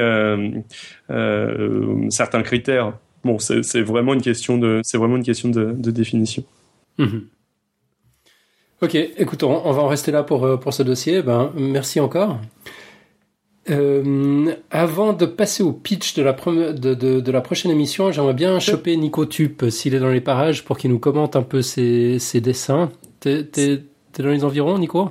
Sinon, je peux peut-être répondre à Cobel avant. Ah, pardon, oui, alors. En, un mot, les éléphants sont aussi capables de faire un apprentissage de groupe pour obtenir une récompense. Ils doivent tirer chacun une corde pour euh, ouvrir une trappe. Mais ça, ça ressemble davantage à du dressage, en fait. So, les chiens aussi sont capables d'apprendre des trucs euh, euh, euh dans, un cadre. Je n'ai pas parlé vraiment de cet aspect-là, je l'ai juste mentionné très très rapidement. Mais c'est pour ça qu'on insiste pas mal sur l'aspect milieu naturel, etc. C'est parce que le, enfin le, le dressage, ça marche aussi, ça marche aussi super bien. Mais pareil, ça dépend de la définition qu'on prend. On peut inclure euh, ce genre de comportement ou ne, ou ne pas les inclure. Voilà, mais l'exemple était intéressant en tout cas. Ok, t'es sûr qu'on peut parler de dressage dans ce cas-là? Parce que moi, l'exemple que j'avais vu, les, les éléphants s'étaient démerdés eux-mêmes. En fait, ils avaient collaboré pour euh, pour trouver une solution. Alors effectivement, le problème à régler était totalement artificiel parce que c'était dans un contexte de d'expérience. Euh, mais c'est pas un comportement qu'on leur a appris. Ok, mais je, je fais peut-être erreur. Hein. Je maîtrise peut-être pas. Euh, je maîtrise tout. Oui, bah je, je ne connais pas euh, l'expérience. enfin, ça reste quand même dans un cadre artificiel. Ouais, hein. ouais, ça c'est vrai. Ouais. Mais euh, mais bon, ok. Mon, mon ma réponse sur le dressage n'était pas n'était pas valable. Bah, intéressant. D'accord. Je, je m'intéresserai. Je m'intéresserai aux éléphants. Enfin, ça, ça, ça cadre aussi pas mal. Hein. Ils ont aussi une masse une encéphalisation assez élevée. Euh, ils ont euh, le coup de euh, passer le test du miroir. Bon, ils sont pas mentionnés outre mesure dans le dans le bouquin que je que je citais, mais intéressant. Bon, on va, on va te dénicher des, des, des liens, là, ça, ça circule pas mal. Euh, donc, Tup, est-ce que. Ouais, raconte-moi, j'ai fait une bêtise, c'est ça? Non, non, non. Euh, ah. C'est juste que je crois qu'on a eu un souci avec Cherry Peak, tes dessins. Ouais, ouais, Cherry, Cherry Peak a, a, a bugué. J'ai fait passer les mails, maintenant ça remarche. Euh, ok. Euh, je, me demandais si tu pouvais. Là, je pense plutôt aux auditeurs qui nous suivent pas en live en fait et qui auront peut-être la flemme d'aller voir sur le site web. Tu on leur dit allez voir les dessins, mais est-ce qu'ils y vont vraiment? J'en sais rien. Quand tu es dans le train et puis que tu écoutes le podcast, ils sont intérêts à y aller. T'y penses pas forcément, disons. Alors moi, j'aimerais bien que tu leur donnes envie d'y aller. Alors à ce titre-là, euh, je, je, fais, j'essaie de le faire. Je l'ai fait pour tous les épisodes. Je le fais en général en retard. Je mets sur mon blog euh, une petite trame de quand est apparu le dessin et un petit résumé de pourquoi il est apparu. Euh, donc c'est souvent en retard par rapport à la publication de l'épisode, mais ça permet euh, justement de les parcourir en comprenant un peu à quoi ils correspondent. Quoi. Mm-hmm. c'est cool. Euh, bah, je sais pas, ça a commencé avant l'émission avec une, un serpent qui avait pas un Picasso. Euh, parce que bah, parce que les serpents parce que c'était pour annoncer qu'on avait parlé de culture chez les animaux. Après euh, c'était pareil dans, toujours un peu dans l'introduction, c'est un cochon qui a l'air de dire en bavant de manière un peu dégueulasse que oui tout à fait il est cultivé. Après, il y, a David qui racontait qu'il y avait euh, un exemple de culture chez les poissons où euh, des poissons suivaient des chemins, je ne saurais pas le redire aussi bien que lui. Donc ça m'a un peu amusé de voir que chez certains poissons, le, choix de la bonne route était, était aussi de la culture. Et donc on voit un poisson dans une voiture qui est en train de se dire je me cultive, je me cultive, je me cultive. Euh, sinon, euh, j'ai hésité à faire une blague un peu vaseuse après quand il parlait de culture avec du cassage de noix chez les singes. Donc j'ai dessiné une noix un peu triste qui, qui va se faire défoncer par un singe. j'ai failli faire une remarque entre la référence entre lâcher le nain et casser le noix comme culture, mais j'ai pas osé. Mais bon, que c'est marrant que pour comme exemple culturel, ce soit de flinguer des noix, les pauvres petites noix. Et après, euh, juste un Bob l'éponge qui se fait transpercer par un dauphin, parce qu'a priori, euh, un élément culturel chez les dauphins, c'est qu'elles transpercent des éponges pour aller euh, visiter les fonds marins, si j'ai bien compris. Ok, et pour toi, un Bob l'éponge est un élément culturel? Non, mais le fait de transpercer une éponge par un dauphin, ça me fait penser à Bob l'éponge, c'est pauvre Bob l'éponge. Heureusement qu'on a dit qu'on parlait de culture au sens large. Hein. J'étais tombé sur un certain nombre de photos de, de Bob l'éponge quand j'avais cherché dauphin éponge d'ailleurs. Donc euh, voilà, en gros, pour, euh, pour la, la fournée de, ce soir. Bon, bah formidable. Et puis donc, si vous voulez voir ces dessins rapidement, bah, il suffira d'aller dans les notes de l'émission. Et puis si vous voulez les voir euh, en contexte, avec l'explication et tout ça, ce sera sur nicotube.fr dans six mois. C'est ça? Ouais, non, non, pas dans six mois, dans quelques semaines, juste le temps que je le fasse. Ok, merveilleux. Bon, on va enchaîner en parlant du dossier de la semaine prochaine. Euh, on, va, on l'écouter en fait, enfin écouter le, le pitch. Bonjour à tous, la semaine prochaine dans Podcast Science, on parlera d'électromagnétisme. Un domaine de la physique qui peut faire peur de par son nom, mais on ne peut pas s'en passer dans la vie de tous les jours. En effet, la radio, la télé, le Wi-Fi, le micro-ondes, les moteurs électriques, les alternateurs des centrales électriques, nous n'aurions pas tout ça sans la connaissance du mécanisme qui lie le champ électrique et le champ magnétique. Dans ce podcast, nous nous intéresserons donc à l'histoire des sciences, comment de grands noms de la physique se sont d'abord intéressés séparément au magnétisme et à l'électricité, puis comment le résultat d'une expérience en 1820 a provoqué leur rapprochement. Après celle-ci, tout est allé très vite. Faraday a découvert l'induction électromagnétique, Maxwell a établi la théorie de l'électromagnétisme avec ses quatre célèbres équations. Dans le même temps, les applications se sont succédées. Premier moteur, dynamo, communication d'abord avec fil, le télégraphe, puis sans fil, etc. Alors si vous voulez en apprendre davantage sur la folle histoire de l'électromagnétisme, rendez-vous la semaine prochaine. À bientôt. Alors ça c'est du pitch calibré, il fait pile 59 secondes, c'est magnifique. Euh, donc c'est une voix que vous ne connaissez pas encore, c'est un de nos auditeurs qui s'appelle Julien Gendreau. Euh, qui s'est proposé bah, de, venir nous présenter son, dossier. Il a un blog, donc il, adore parler de physique, un blog qui s'appelle le physagreg.fr, donc P-H-Y-S-A-G-R-E-G.fr. Il pourra nous en parler un petit peu, un petit peu plus la, la semaine prochaine. En tout cas, ça s'annonce absolument passionnant. J'ai vraiment, vraiment hâte de l'entendre. On va enchaîner avec un son de la semaine. Euh, alors, on, va peut-être vous faire écouter le son d'abord, et puis on va le, on va le commenter après. Allons-y.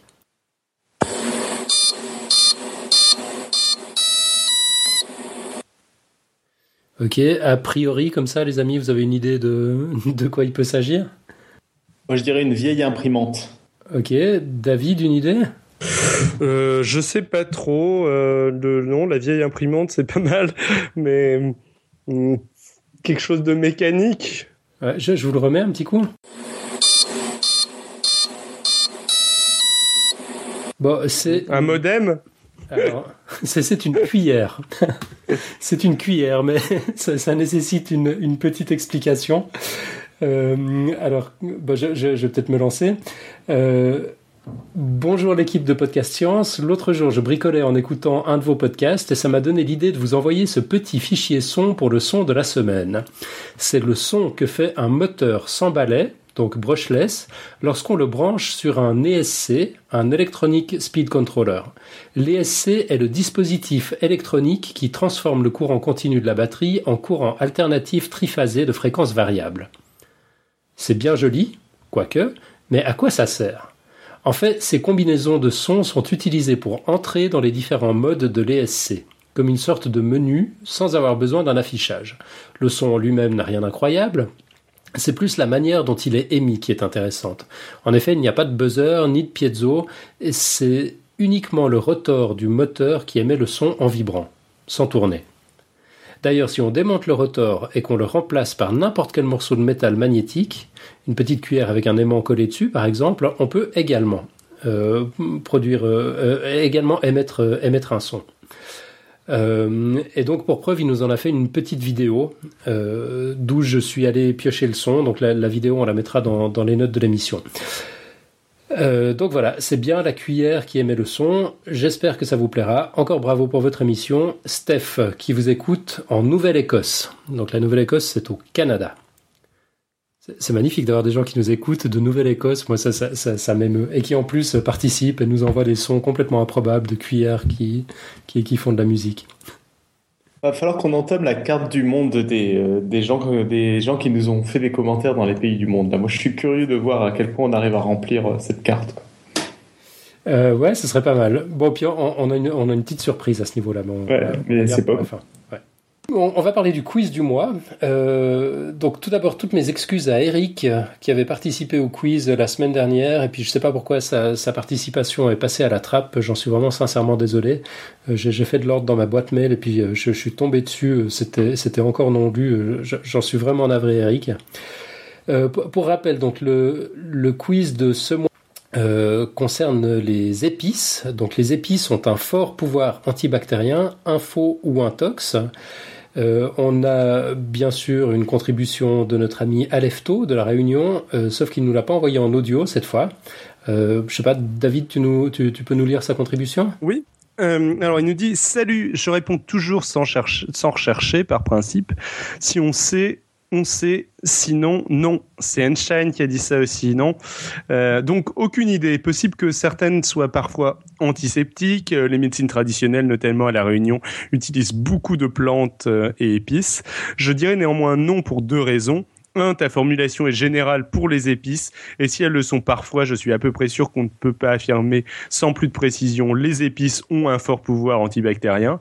Deux, si tu avais tiré ton affirmation d'un article sourcé, il aurait plutôt été fait mention d'antiseptique que d'antibactérien, je pense. Trois, statistiquement, il est peu probable que tu réussisses à t'abstenir de nous balancer un fake. Euh, et là, je, je pense que le point 3 est, est très valable, personnellement. À plus, à Lefto. Euh, Moi, je vous trouve dur quand même avec ce, ce point 3.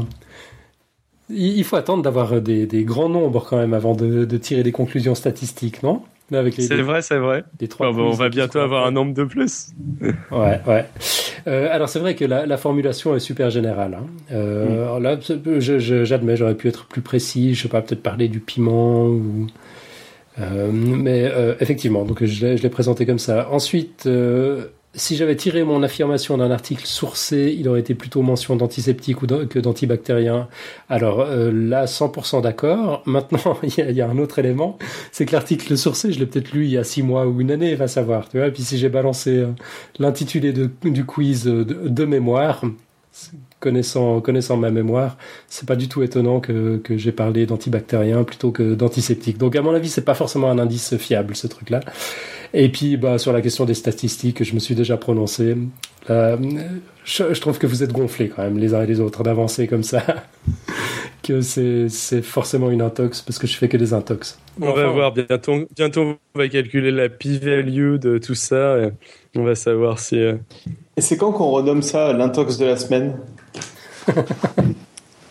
Merci de cette contribution fort utile. On a François qui a répondu aussi, euh, qui nous dit pour le quiz, si les épices étaient dotées de propriétés antibactériennes, je pense que les humains s'en seraient servis pour conserver les aliments ou traiter des plaies. Il serait intéressant aussi de voir si les animaux, en dehors de l'espèce Homo sapiens, utilisent des épices pour leurs vertus antibactériennes. Je précise que ce sont des réflexions qui me viennent à l'esprit avant toute consultation de Wikipédia et que je ne suis pas spécialiste. Donc, a priori, sans aucune recherche, je dirais intuitivement que les épices n'ont pas de propriétés antibactériennes. Voilà. Euh, moi, je note Alors, que François parle de mettre du, du piment sur des plaies. à, titre purement informatif, euh, le, enfin c'est, pas euh, directement lié aux épices, mais ce que je j'aurais pu rajouter à mon dossier, c'est qu'un élément qui a été utilisé, c'est certaines populations de singes semblent utiliser certaines plantes, pas des épices, pour leur pour leur euh, capacité, euh, pour leur propriété médicinale. Euh, ils utilisent les mêmes plantes que de, des populations humaines qui vivent dans le qui vivent dans le même coin. La grande question étant de savoir s'il y a intentionnalité ou non, c'est-à-dire si par hasard le singe malade prend un truc qui va le soigner ou si euh, il prend un truc parce qu'il sait qu'il est malade. Mais c'est peut-être le cas. Mhm. Il y avait un magnifique parallèle avec les, les placebos et l'homéopathie euh, prise euh, au niveau des humains qui était très très drôle à ce niveau-là dans le, dans le bouquin. Mais bon, voilà.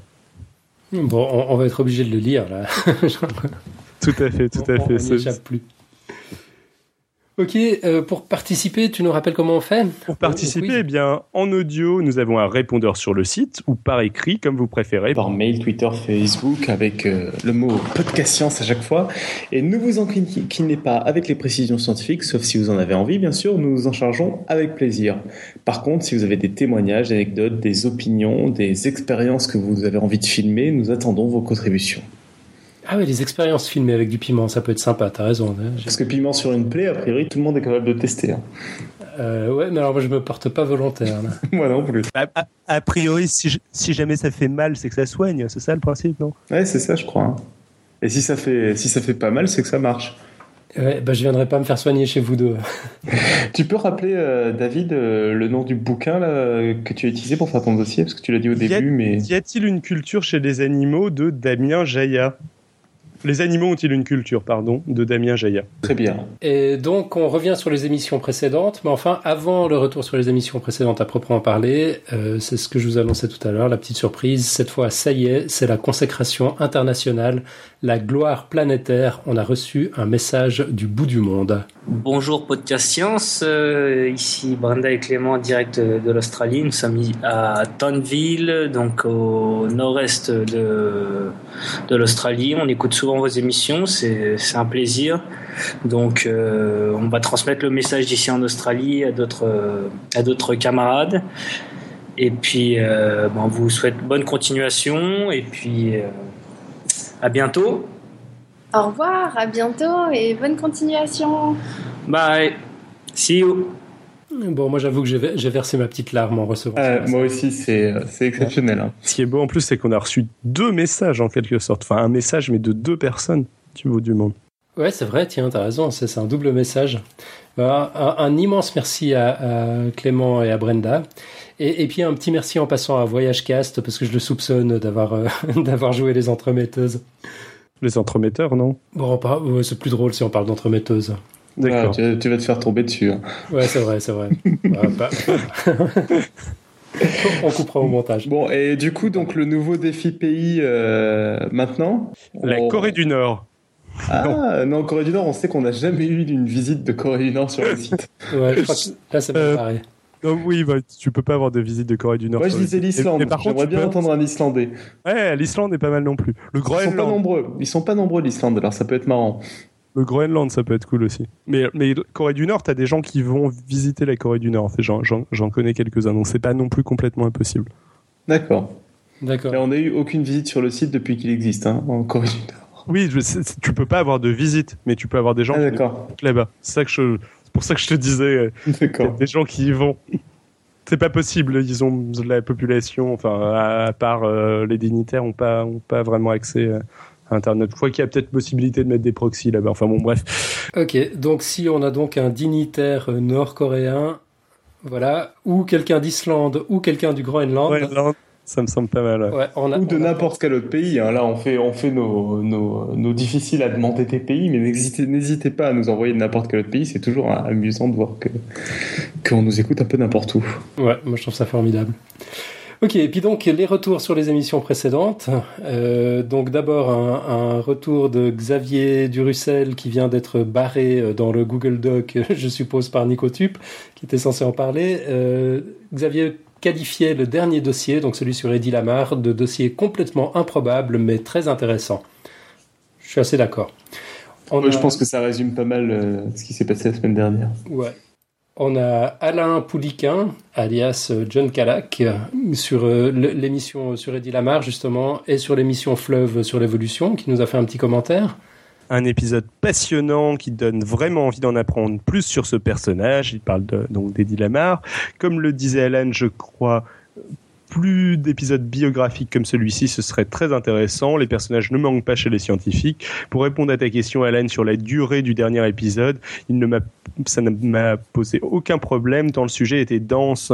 Je n'ai même pas fait attention que ça avait duré trois heures. Un dossier de trois heures, c'est sûrement trop long, mais une discussion comme celle que vous avez eue, ça me va. Bah, c'est c'est bien noté, merci beaucoup. Et puis il y a François sur les mêmes épisodes qui nous laisse un message. Ouais, donc c'est le même François que tout à l'heure qu'on vient d'évoquer pour le quiz, mais j'ai coupé son message en deux. Euh, donc il disait sur, sur Eddie Lamar euh, d'abord, bravo et merci pour cet épisode. Podcast à écouter jusqu'au bout, ne ratez pas le jingle version longue en fin d'épisode avec remix du thème du podcast en version rétro gaming music années 80-90, un peu de nostalgie pour les vieux de 32 ans comme moi. Quant à la durée de 3 heures pour le podcast, je pense que ça ne doit pas être facile de demander à des invités qualifiés de se représenter. Ces spécialistes interviennent bénévolement, je me sentirais mal de leur demander à nouveau de leur temps. Autant tout boucler dans un seul épisode. Les auditeurs du live sont peut-être lésés, mais les autres peuvent facilement interrompre et reprendre l'écoute du podcast quand le temps le leur permet. Très bon travail collectif, bravo à toutes et à tous. Euh, donc ouais, effectivement, c'est vrai. Bon, Pierre serait sûrement revenu, mais c'est vrai que qu'il partait en vacances la semaine d'après, donc de toute façon, ça aurait pas été possible. Donc voilà. Et puis euh, concernant le, le générique long, donc ça c'est un petit clin d'œil de montage de Nicotube qui s'en est chargé la semaine dernière, qui devait être d'humeur musicale. Je pense, je sais pas ce qui t'a pris. Enfin, t'as as mis le morceau en entier, pas juste les. les 25 Ouais, j'ai mis le morceau en entier, je m'en suis rendu compte un peu tard et je me suis dit que c'était sympa. Ouais, bah, de temps en temps, pourquoi pas. Euh, D'ailleurs, c'est l'occasion de, de, de parler de ce morceau, on n'en parle jamais. Donc, c'est un morceau qui s'appelle Goof, euh, qui a été composé par euh, Binaire Pilote, qui est, qui est donc norvégien, euh, et qu'on trouve sur l'album Defrag, euh, le tout libre de droit sur euh, Jamendo. Euh, donc, euh, on, on vous mettra le, le, le lien sur le morceau euh, complet dans Et les si je, si je ne dis pas de bêtises, en fait, toutes les musiques utilisées par Podcast Science viennent de ce même compositeur. C'est-à-dire pour les audioblogs aussi et pour les autres jingles aussi. Bah, les autres jingles, en fait, c'est des, des extraits de ce morceau qui est, qui est vachement long, hein, il fait plus de 4 minutes. Euh, et puis effectivement, les audioblogs, c'est un autre morceau du même compositeur, ouais. C'est-à-dire que quand il fallait un générique pour les audioblogs, j'avais bien sûr pas beaucoup de temps devant moi, puis j'ai farfouillé un petit peu, je me suis rendu compte que c'était vraiment difficile de trouver quelque chose de bien. Je me suis réfugié dans les valeurs sûres, je me suis dit, tiens, ce, ce binaire pilote, il a dû faire d'autres trucs, et je suis allé voir, et puis je crois que c'est le troisième morceau sur lequel j'ai cliqué, ça, ça a été le coup de foudre instantané. Je je trouve vraiment, vraiment cool ce qu'il fait. Euh, on a Alefto qui nous a aussi fait un commentaire euh, sur la, durée de l'émission Fleuve sur, euh, sur l'évolution. Il nous dit donc, sinon ne vous stressez pas autant pour les durées, le contenu prime sur la forme, chacun a un mode d'écoute qui lui convient et on ne peut pas plaire à tout le monde, faites juste simple. Euh, si le contenu s'articule bien, pourquoi pas découper? Sinon ce n'est vraiment rien, on a tous un bouton pause et un moyen de reprendre où on en est resté. Au final le découpage dépend plus des auditeurs que de vous, genre moi je découpe en dix fois au fil de mes déplacements en voiture. À plus, à lefto. Ok, bah c'est bien noté. Merci beaucoup. Je crois que je vais arrêter de stresser pour les émissions de 3 heures, surtout quand le contenu est aussi intéressant. Euh, bon, ceci dit, là on avait quand même encore quelques retours, c'était notamment sur la, la physique quantique, euh, mais j'ai quand même le sentiment d'abuser, je les garder pour peut-être pour la semaine prochaine. Je pense qu'il faut quand même garder une, une- une proportion raisonnable entre le dossier et les, et les discussions. Euh, du coup, je vous propose qu'on passe à la, à la quote de la semaine. Bon, David, d'abord, à, toi l'honneur, est-ce que tu as, prévu quelque chose? Non, je-. J'ai rien prévu, je suis désolé. Ok, alors moi je suis vite allé chercher un, un petit truc euh, à- avant l'émission. Je l'ai dit en anglais, tu, tu nous l'as traduit? Hum, ok. Animals whom we have made our slaves, we do not like to consider our equals. Et c'est de Charles Darwin. Les animaux d'où nous a- dont nous avons fait nos esclaves, euh, nous n'aimons pas les considérer comme des égaux. C'est dur à traduire en fait. Enfin, je, Ouais, je c'est comprends vrai, le vrai. sens, mais euh, je vois pas comment le traduire de manière euh, fluide en, en français. Les animaux qui sont nos esclaves, dont, dont on a fait euh, nos esclaves, euh, nous n'aimons pas les considérer comme nos égales, ouais. comme Ou nos comme égaux, nos semblables. comme nos semblables. Oui, t'as raison, semblables, ça marche mieux. Ben, à méditer pour, pour, pour la semaine. Et puis, ben, quelques rapides annonces et plugs, comme on le fait traditionnellement en fin d'émission. Euh, D'abord, un- une annonce qui concerne Nicolas Gauvry, Ouais, qui anime la semaine prochaine, le 22 mai, à l'ENS Lyon, un atelier lecture critique de l'information, donc c'est des statistiques, dans le colloque organisé par l'IFE. Euh, il faut s'inscrire pour participer, mais il reste encore des places et c'est gratuit, donc euh, n'hésitez pas à aller voir Nicolas Gauvry parler de statistiques. Voilà, on vous mettra le, lien pour vous inscrire dans les notes de l'émission. Euh, sinon, on a, on a Barberousse qui nous a signalé euh, par un tweet euh, hier ou avant-hier l'anniversaire de Science et Vie, qui a fêté ses 100 ans, qui a sorti à cette occasion, c'était le 1er avril, un numéro spécial qui a réédité le numéro 1. Euh, on a la possibilité de commander tout ça sur leur site.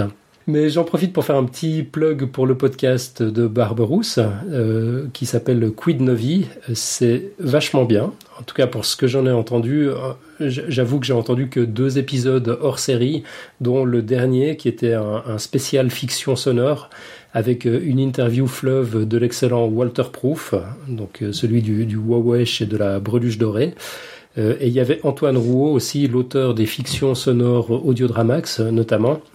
Euh, bah c'était super bien. Donc je voilà. Faut, pas, faut pas que t'écoutes davantage, sinon tu vas te rendre compte que je leur pique des idées de sujets, en fait. Ah ouais, tu fais ça. Ça m'arrive, ça m'arrive. C'est bon, ils sont plus ou moins au courant. Donc ça- D'accord. Ça, va. Enfin, je, je pense. Faut pas leur dire. Non, je- Il parle de Monétique et de Suzanne non, non, non, mais ils, ils avaient parlé de euh, euh, d'oxytocine. euh, Ils avaient parlé. euh, bon, là, j'ai prévu de leur piquer un sujet sur euh, sur les euh, sur les religions artificielles, disons façon euh, Flying Spaghetti Monster euh, et autres et autres choses du genre euh, aussi. Puis il y en y en avait eu un autre, je sais plus. Oui, ils ont parlé de, de rêves euh, récemment, mais ça, ça je l'avais fait avant eux. Mais euh, bon, on a on a des petits euh, on a des petites, euh, des petites thématiques euh, communes euh, qui, qui reviennent. Je ne sais pas pourquoi. Pourquoi pas un crossover à l'occasion? Oui, oui, ce serait, ce serait très sympa. Moi, je, je suis, je suis tout à fait pour. Good. Euh, en parlant de crossover, t'as t'as vu ces transitions, j'enchaîne tout naturellement sur Podcast Suisse. Je vois ça. Euh, J'ai oublié de faire la semaine dernière un petit coucou à Xavier Durussel, qu'on a recruté comme euh, community manager, et qui prend sa tâche très à cœur, qui fait une promo d'enfer. Euh, résultat, on a une première mention dans la presse nationale euh, ce dimanche, si tout va bien, presse nationale suisse évidemment, donc toute toute proportion gardée. Mais enfin, c'est plutôt cool, quoi. Ça, ça, ça démarre assez fort. Euh, je voulais faire un petit coucou à Mathieu aussi, donc pas notre Mathieu, un autre Mathieu qui a 12 ans, qui vit en France, qui nous a écrit depuis l'Irlande où il était en vacances la semaine dernière, pour nous dire qu'il est passionné de science, qu'il aime bien nous écouter et qu'il nous encourage à continuer. Alors je crois que c'est notre plus jeune auditeur à ce jour et je suis extrêmement fier de le compter dans notre audience. Alors merci Mathieu de ton message et puis euh, petit conseil perso, surtout tâche de conserver intacte ta curiosité et ta passion des sciences. Trop de gens la perdent en grandissant. Comment ça, il y a des gens qui passent en Irlande sans me faire coucou? Mais c'est Ouais, interdit, ça. Non, mais je, euh, je crois qu'il est rentré depuis, mais c'est vrai, on, on- on va lui dire deux mots la prochaine fois qu'il va en Irlande, Non, mais, euh, te faire coucou. Non, mais sinon, c'est carrément cool. On, adore avoir des, des auditeurs, euh, de jeunes auditeurs euh, qui, qui, découvrent, euh, qui découvrent les sciences avec nous. Ça nous fait super plaisir. Et, puis d'ailleurs, en parlant de, de, passion des enfants pour les sciences. D'ailleurs, oui, dans la même veine, signalons que l'un des blogueurs du Café des Sciences, Cirtine, Cirtine ou Cirtin Cirtin Certain, désolé, euh, a lancé une chaîne après avoir écrit un billet il y a 15 jours intitulé Pourquoi je kiffe la science? Il a invité les autres blogueurs du collectif à raconter eux aussi l'origine de cette passion qui les anime. Oui, et puis de nombreux blogueurs ont répondu à l'appel, et certains ont déjà publié leurs billets, euh, notamment mon, compatriote Goulu, euh, qu'on trouve sur drgoulu.com. Euh, docteur Eric Simon aussi, l'un des nouveaux arrivants avec son blog Ça se passe là-haut.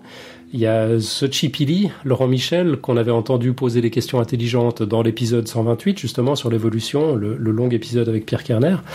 Euh, donc, Xochipilli est l'auteur du blog Le Webinet des Curiosités. Il y a Marc Robinson Réchavy de l'Université de Lausanne qui a également participé. Son blog s'appelle Tout se passe comme si. Et puis enfin, tout dernièrement, Monsieur Pourquoi du blog Pourquoi le ciel est bleu.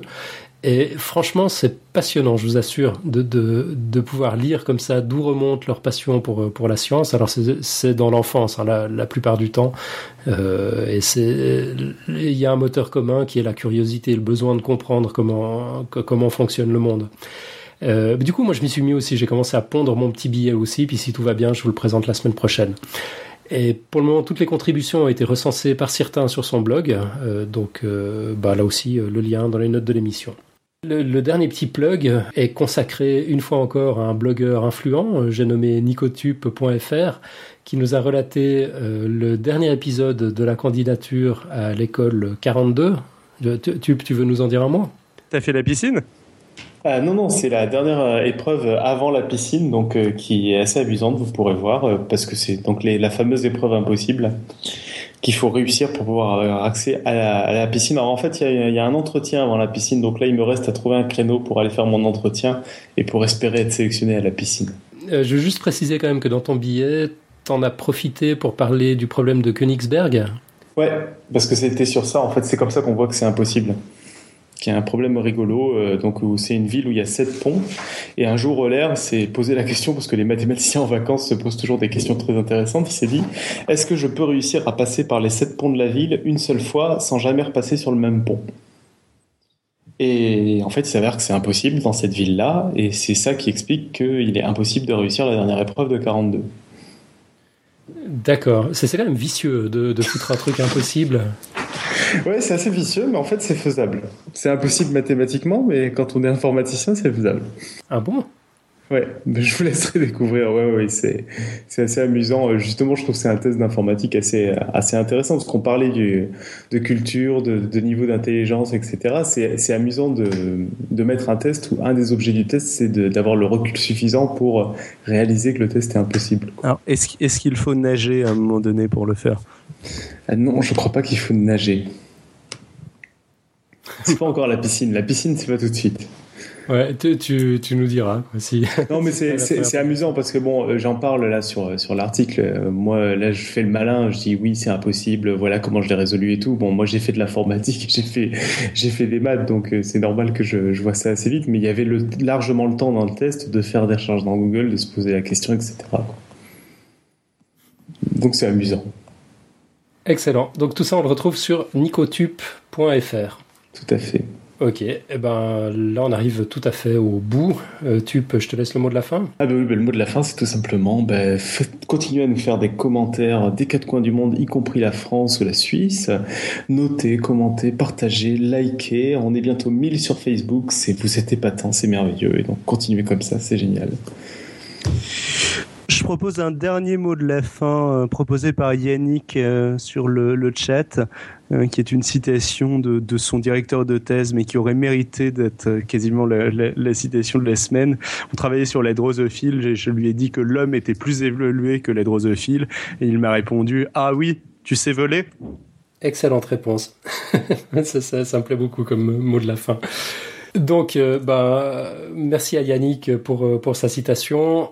Merci à son directeur de thèse pour avoir fait le point sur, euh, sur les, les organismes plus évolués les uns que les autres. Je il faut arrêter d'utiliser évoluer avec l'auxiliaire être.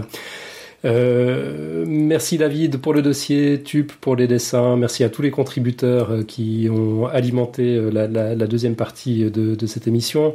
Merci à la chatroom, aux auditeurs, tout ça, merci tout le monde quoi. Et puis rendez-vous la semaine prochaine pour parler d'électromagnétisme. D'ici là, excellente semaine à tous, à bientôt, ciao ciao